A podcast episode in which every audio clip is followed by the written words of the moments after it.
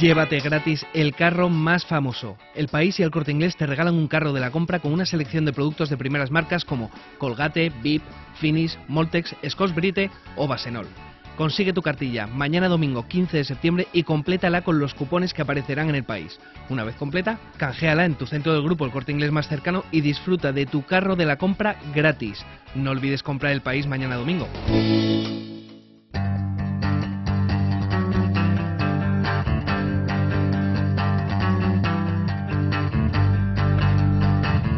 A vivir que son dos días.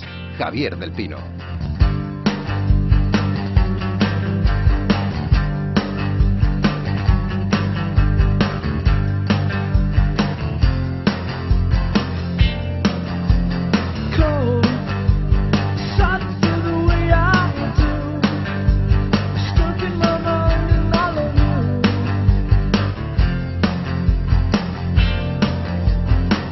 Abrimos la librería, nos ponemos al día en todo lo que tiene que ver con la lectura. Eso lo hacemos como siempre con la ayuda de Óscar López. Óscar, ¿cómo estás? Muy bien, Javier, ¿y tú? Muy bien, ¿qué tal te ha ido el verano? Estupendo. Oye, tú hiciste muchas recomendaciones eh, en el último programa y la mayor parte de ellas están en la lista de los más vendidos y no lo estaban cuando tú lo dijiste. Eso para que veas la influencia que tiene la vivir, que son dos días. El poder de López. la verdad es que han ido muy bien, sobre todo la que ha ido fantásticamente bien ha sido la verdad sobre el caso de Harry Keber, eh, esta novela de Joe Dickel, que sigue funcionando, sigue todavía estando en listas Hombre, también ha ido, ha ido bien. Lo que pasa que ha bajado demasiado rápido la última novela de Dan Brown, Ildefonso mm. Falcones también ha funcionado. Luego ha funcionado también algunas también de estas que recomendamos, por ejemplo la de Kylie Moran, la de Cómo ser mujer, que es una novela desternillante, es una especie de, memorias de esta mujer, son fantásticas. Y también ha ido muy bien la novela de Helgrim Morel Gasson, esta autora islandesa. O sea que realmente sí, ha sido un Todas verano... las mencionaste tú, exacto. Y un verano bastante lector, ¿eh? como siempre suele ser en esta ¿Cifras de ventas tienes ya o todavía no? Bueno, se comenta que, por ejemplo, en el caso de Harry Keber ha vendido 11.400 ejemplares durante esta época estival. A ver, 11.400 no está mal no, los tiempos pero han bajado. Pero eh, te acuerdas, te acuerdas hace 4 o 5 años. era, una, era, una, auténtica barbaridad lo que se podía llegar a vender en verano. Se nota esta crisis, esperemos que se vaya resolviendo con el paso de los meses. Oye, nos hemos propuesto hacer una cosa esta temporada con el Club de Lectura y es convertirlo en un auténtico club de lectura. Eh, la idea es que sean los oyentes los que con cierta anticipación reciban un libro que nosotros les enviamos, aquellos que se ofrezcan a hacerlo, y vengan aquí eh, no solamente a comentar el libro, sino a entrevistar ellos al autor y a charlar con nosotros. Hombre, eso va a tener mucha gracia. ¿Cómo lo haremos, Antonio Nuño? Buenos días. Buenos días, pues citaremos aquí cada dos semanas el libro que trataremos en la siguiente sesión del Club de Lectura y todos aquellos que quieran compartir ese libro con nosotros pues se pondrán en contacto a través de una dirección de correo electrónico que no es otra que la habitual del programa a vivir y a través de esa dirección de correo electrónico nosotros quedaremos con ellos y a las dos semanas eh, se enfrentarán aquí con el autor o la autora en, su caso del libro en cuestión. Ya tenemos la primera cita, la primera cita para dentro de 14 días, para el día 28 de septiembre. Tenemos una cita con Natalia San Martín Fenollera. Probablemente ha sido uno de los descubrimientos de este verano, una de las, de las grandes sorpresas de, este verano. Es un libro que está funcionando muy bien en España, incluso fuera de España. Se trata del despertar de la señorita Prim y está editado por Planeta. Bueno, pues ¿a, cuántos lectores le enviamos el libro, Antonio? ¿A tres, por ejemplo? En principio a tres. Pues eh, tres lectores que quieran eh, venir aquí a comentarlo, bueno, aquí o a cualquier emisora de la cadena SER, dentro de un par de semanas, El despertar de la señorita Prim. Y si quieren leerlo para saber de qué libro estamos hablando, aquí les esperamos también. Vamos con el primer libro y el primer invitado de esta temporada. Hoy hablamos de Herejes, de Leonardo Padura, publicado por Tusquets.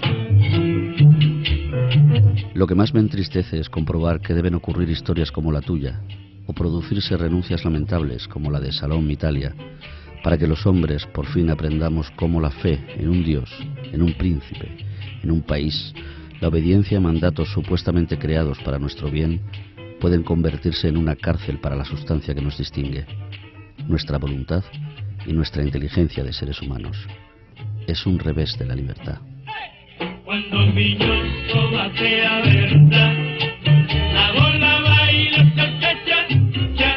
Leonardo Padura, buenos días. Buenos días, buenos días. Eh, escuchábamos un fragmento de Herejes, leído por Andrés Lima, con el acompañamiento musical de la Orquesta América y su Cuando Miñoso golpea de verdad una grabación de la radio cubana, en 1955. Eh, ¿Quién era Miñoso, Leonardo?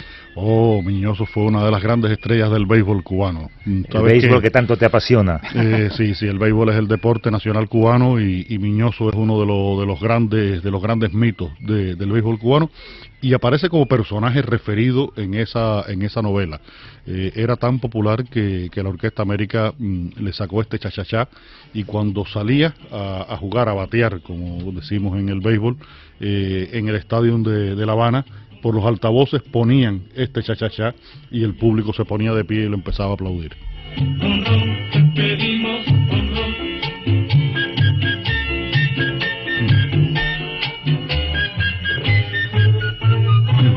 Decirte, Leonardo, que eh, escribes como Los Ángeles. Eh, tus libros anteriores y este nos han encantado a, todos los que los hemos leído. Eh, fíjate, Oscar, qué pequeño es el mundo, que hablando un poco antes de empezar este programa con, con Leonardo, yo le decía, me gustaría volver a La Habana, solamente he estado una vez y casualmente resulta que me enseñó esa ciudad alguien que es novio, como es de, la mejor amiga de tu mujer, resulta que, le conocemos. ¿Qué dices? sí, sí, sí, es que mm, yo creo que este, este tipo de cosas entre los cubanos y los españoles les ocurren con demasiada frecuencia y es que hay una realmente una cercanía cultural histórica entre entre Cuba y España muy fuerte y que sigue siendo patente. ¿no? Oscar, ¿qué nos cuenta herejes? Pues tenemos un hecho histórico. Resulta que en 1939 pues atraca un, barco en La Habana, el San Luis, donde van 900 judíos que están intentando escapar de la persecución nazi. Y entonces tenemos a dos personajes que están allí en el puerto esperando, que es un niño, mm. un niño judío, y su tío, que están esperando a los padres de este niño y a la hermana que vienen en ese barco el problema es que ese barco no, van a poder bajar los pasajeros por una serie de cosas que ocurren y que leerán en la novela y ese barco tiene que regresar hacia Europa. Y esa familia llevaba en su poder un pequeño cuadro de Rembrandt, un cuadro que pertenecía a la familia desde hacía muchísimos años, un cuadro que podía ayudarles a superar esa situación, esa difícil situación en la que se encontraban. Bueno, pues tenemos esa situación, luego tenemos en el momento presente como un descendiente de esa familia va a visitar a nuestro ya famoso ex policía y librero Mario Conde, al que le pide que investigue qué fue lo que ocurrió allí y qué ha pasado con ese cuadro que casualmente ha aparecido en una subasta de Londres. Bueno, pues Detective Mario Conde, has dicho, ¿no? Sí, Mario Conde. Un nombre muy curioso para la gente de aquí y supongo que ahora le vamos a tener que preguntar lo que alguna vez ya le hemos preguntado a Leonardo, ¿no? Claro, no queda más remedio. Mario Conde. Sí, no. Cuando salió mi primera novela en España, Máscaras, en el año 97, eh, todos los periodistas mm, en las primeras entrevistas que me hacían me preguntaban, ¿y por qué Mario Conde? Bueno, eh, dos razones fundamentales. La primera, cuando yo escribo mm, la primera novela de la serie de las policíacas, eh, y decido ponerlo Mario Conde a mi personaje, sabía que existía un Mario Conde español. Pero yo no tenía eh, esperanzas de que mi libro se pudiera publicar en, en España. Pensaba que era una novela que con suerte se publicaba en Cuba y bueno, finalmente se publicó en España y se ha publicado en 18 idiomas. Y, y, el origen del nombre tiene que ver con que mm, yo tuve un, una, una, novela que escribí en la época que estaba en la universidad, que bueno, esa anda por ahí por algún cajón de la casa, y el personaje se llamaba Mario y tenía un apellido mm, que después mm, lo quiso utilizar el nombre, pero el apellido era absolutamente cacofónico, era Mario Lamar. Un apellido terminado en ar en español es, es terrible. Y, y, empecé a buscar un apellido que pudiera funcionar como, como un apodo, algo así como eh, el personaje del santo de, de las novelas, estas policíacas norteamericanas. Y, y ahí encontré eh, este apellido Conde, el Conde, y por eso se llama Mario Conde, le dicen el Conde, pero no tiene nada que ver con el banquero español. te, he interrumpido antes, Oscar, eh, son, casi tres libros en uno en realidad. Sí, porque hay tres historias, la que se desarrolla en el siglo XVII cuando se pintó ese cuadro, que tiene que ver también con toda la, ya, eh, la persecución que también ya sufrían los judíos, lo que ocurre en el año 39 y lo que ocurre en la actualidad, porque además Mario Conde no solo debe investigar lo que pasó en, esa semana en aquel barco en el 39 en La Habana y lo que pasó con ese cuadro, sino que también investiga otra trama que tiene que ver con una cosa que nos ha llamado poderosísimamente la, atención y es la presencia de tribus urbanas también en La Habana. ¿no? Bueno, pues con todo eso lo que ha hecho eh, Leonardo Padura es montar una historia donde yo creo que reflexiona sobre temas Em, en algún caso dolorosos, como es el tema del exilio, como es el tema del desarraigo, como es el tema también de la frustración. Y luego tiene una cosa también esta serie, ya no solo esta novela, sino esta serie que yo creo que llama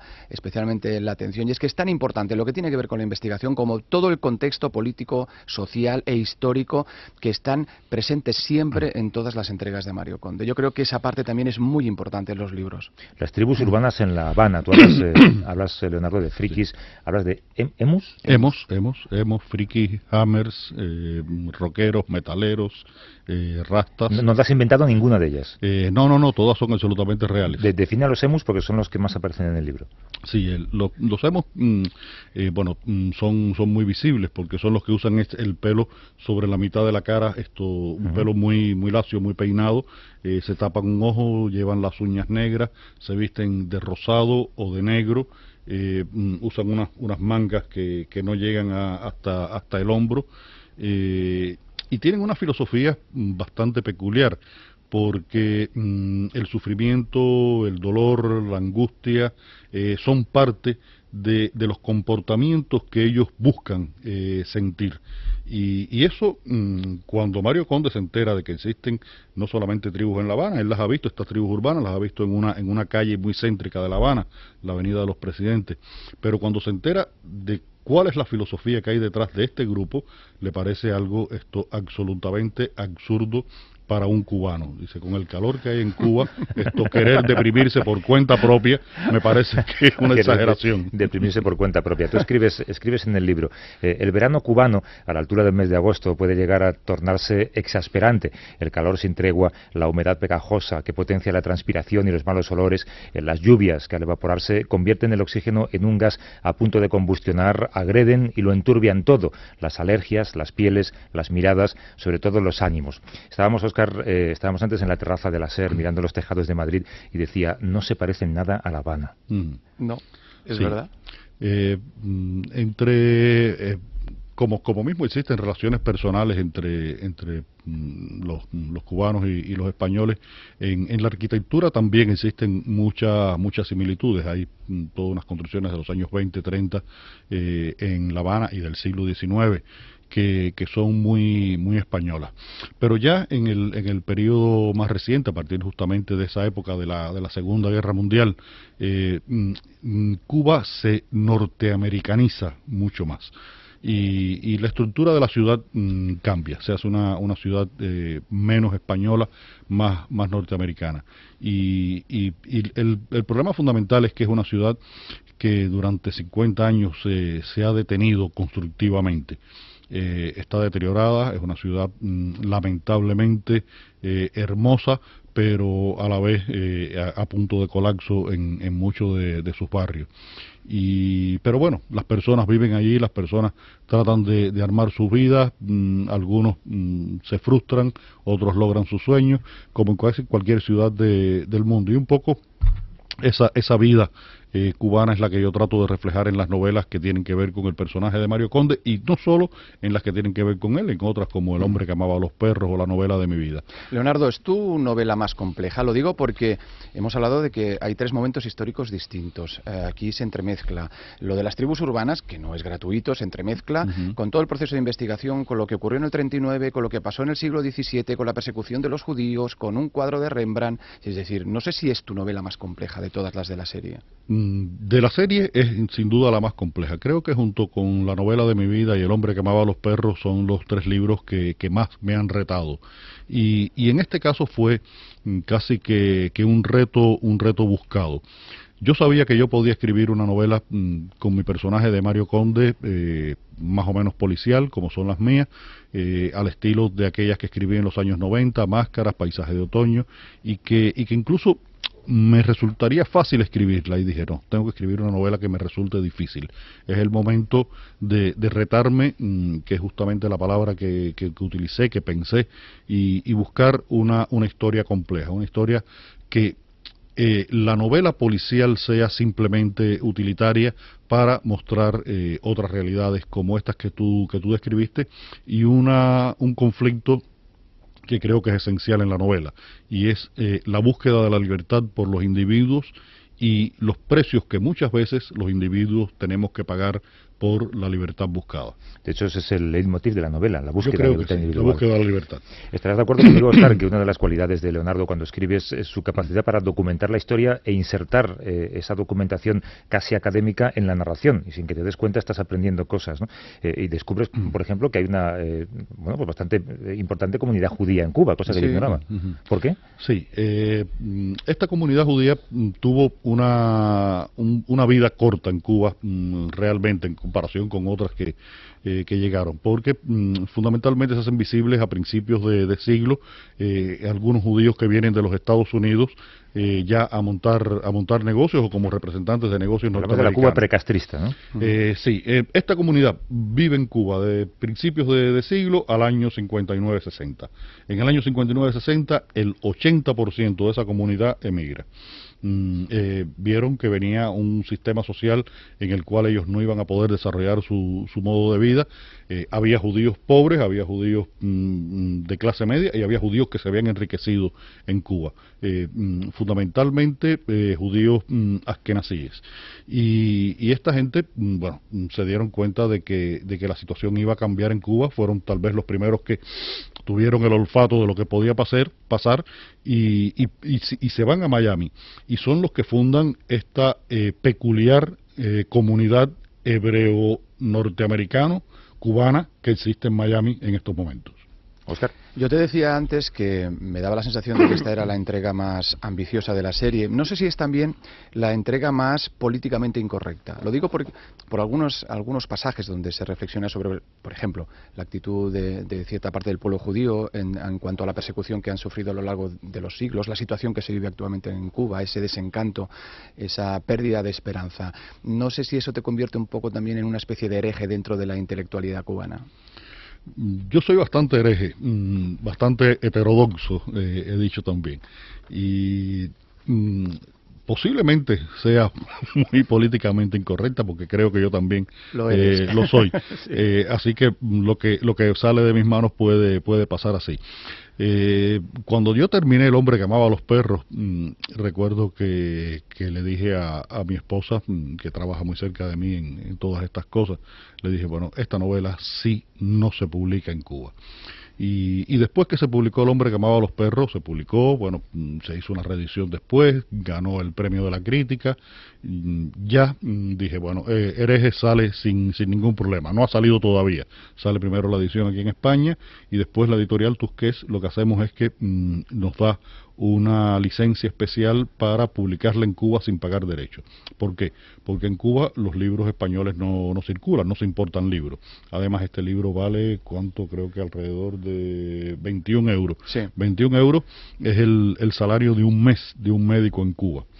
Eh, te podrás imaginar que mm, para comprar un libro como este en Cuba, una persona normal, un lector normal, eh, no puede, es imposible. Entonces se hace una edición cubana para que circule en Cuba y, esa es la que, la que leen los lectores cubanos. Tú, has dicho que tú eres eh, criticado e ignorado en Cuba, pero también criticado e ignorado en Florida, en la otra Cuba.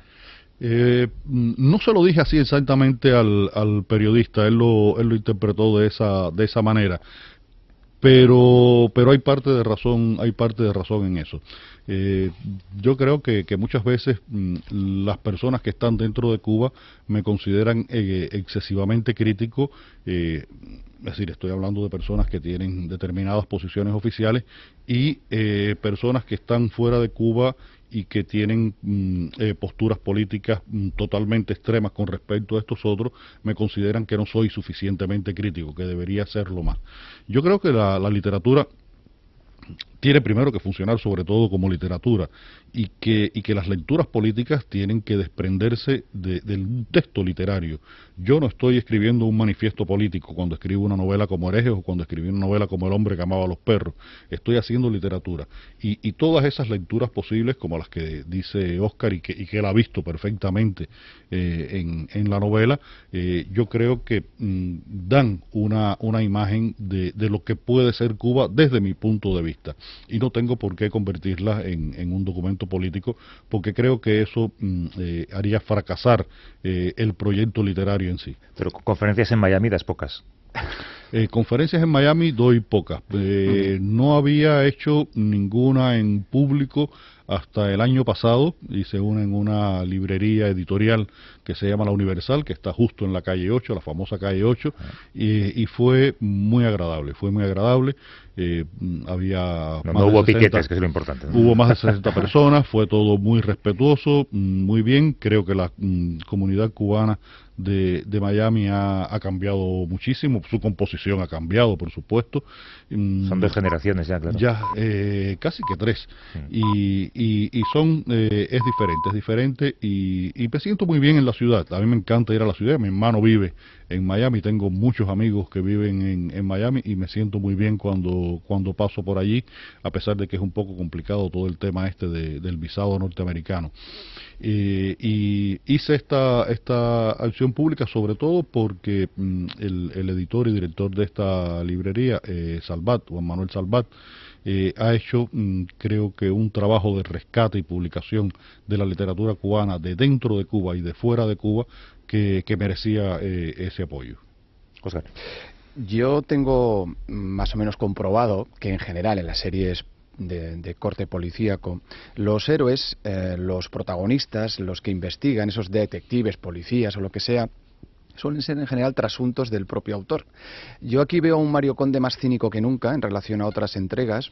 Yo no sé si este Mario Conde es más cínico que nunca con todo lo que le rodea, porque también, de alguna manera, su padre, su creador, se siente un poco más cínico que nunca con la situación del mundo que le toca vivir. Mm, seguramente más desencantado, seguramente más desencantado. Y, y a veces eh, el, el cinismo y la ironía son como, como escudos que uno, que uno utiliza para defenderse de, de esa realidad que, que a veces es agresiva. Mm, Yo he seguido haciendo periodismo. Yo mm, trabajé eh, 15 años como, como periodista de plantilla. Eh, primero en una revista cultural, después en un periódico, después regresé a una revista cultural. Pero a partir del año 95 me he mantenido vinculado a la agencia de prensa IPS, Interpress Service. Y todos los meses escribo una o dos crónicas. por, por, por el señor Sabia, que ha estado con nosotros hace un ratito. por Ah. Ah, sí, Sí, sí, eh. Roberto Sabio estuvo por acá. Hace una Ah, hora, pues. sí, sí. Bueno, pues mm, eh, yo sigo haciendo, haciendo periodismo y en ese periodismo reflexiono mucho sobre la, realidad cubana. Y creo que eh, es evidente, mm, mirando el, el desarrollo de lo que yo he ido escribiendo en estos años, eh, ese nivel de, de desencanto y un poco de, de incertidumbre, de incertidumbre sobre qué cosa va a ser eh, el futuro de Cuba y, y de descontento con muchas cosas que están ocurriendo en, en el presente. Por eso también digo que, que muchas veces uno no tiene por qué llevar a, a la novela determinadas reflexiones si tiene otro instrumento mm, para, para expresar lo que es mucho más adecuado, como es el caso de, del periodismo. Pero, Oscar, también hay un elemento mm, que es importante, que es un elemento fisiológico. Eh, en la medida en que nos vamos poniendo viejos, nos vamos poniendo más cascarrabia. Esto, el Mario Conde de pasado perfecto tenía 35 años, este tiene ya 55. Eh, se va poniendo viejo junto conmigo y, y en, la medida en que envejecemos, esto vemos el mundo de maneras Que diferentes. rápido pasa el tiempo a- hablando contigo, Leonardo. Eh, se me ha quedado en el tintero preguntarte por, por el concepto de ser emigrante en el libro, pe- pero lo voy a cambiar y te lo voy a pedir muy brevemente. ¿Qué es ser emigrante eh, como individuo? Porque me ha contado Oscar que él tiene pasaporte español y que su mujer jura nacionalidad española el próximo martes aquí en Madrid. Sí, sí. ¿Qué es para ti ser de repente español? Mira, eh, sobre todo es una posibilidad de moverme con mucha mayor facilidad por el mundo.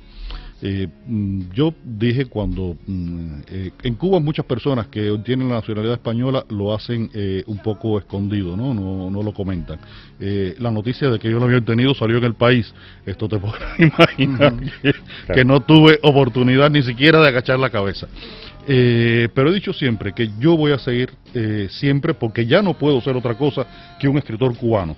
Eh, tal vez pueda venir a vivir a España, poder ir a ver a Miami, no lo sé, la- las cosas que pasan en la vida de las personas a veces son, son impredecibles, pero ya yo no puedo dejar de ser un escritor cubano porque es mi formación, es mi cultura, eh, es mi manera de entender el mundo y, y no tengo otra y no puedo cambiarla a esta edad. Seguirás siendo un escritor cubano si vienes otra vez al estudio en invierno con esas sandalias que llevas puestas ahora. Hombre, Leonardo Padura, mucha suerte con el libro. Un abrazo. Muchas por gracias a ustedes, muchas gracias Oscar. Oscar, ¿podríamos hacer una recomendación en 20 segundos? Sí, os recomiendo la última novela de Richard Ford, Canadá. Es un magnífico libro, una historia de crecimiento de un niño eh, que sufre la- las consecuencias de que sus padres, en un acto estúpido y absurdo, decidan un día atracar un banco. Bueno, pues él se tiene que ir a vivir a Canadá y allí hará todo ese crecimiento personal y vamos a vivir con él todo lo que le va a ocurrir. Es una novela muy bien escrita y de paso déjame decir, suele ocurrir también que cuando un autor tiene éxito con las series policíacas, esta obra, esta serie solapa el resto, el resto de su producción. Y el, el próximo en el libro... Caso de, en el caso de Padura no, no es así y yo recomiendo mucho ese libro que él ha mencionado, El hombre que amaba a los perros. Es una magnífica novela que no es de la serie y es fantástica. Recuerden también. que el próximo libro es un club de lectura, pueden participar, se lo enviamos nosotros. El libro es, Antonio. El despertar de la señorita Prim, Natalia San Martín Fenollera, editado por Planeta. Pueden escribirnos a vivir.cadenaser.com y formar parte de ese club de lectura. Hasta luego, Oscar. Un abrazo.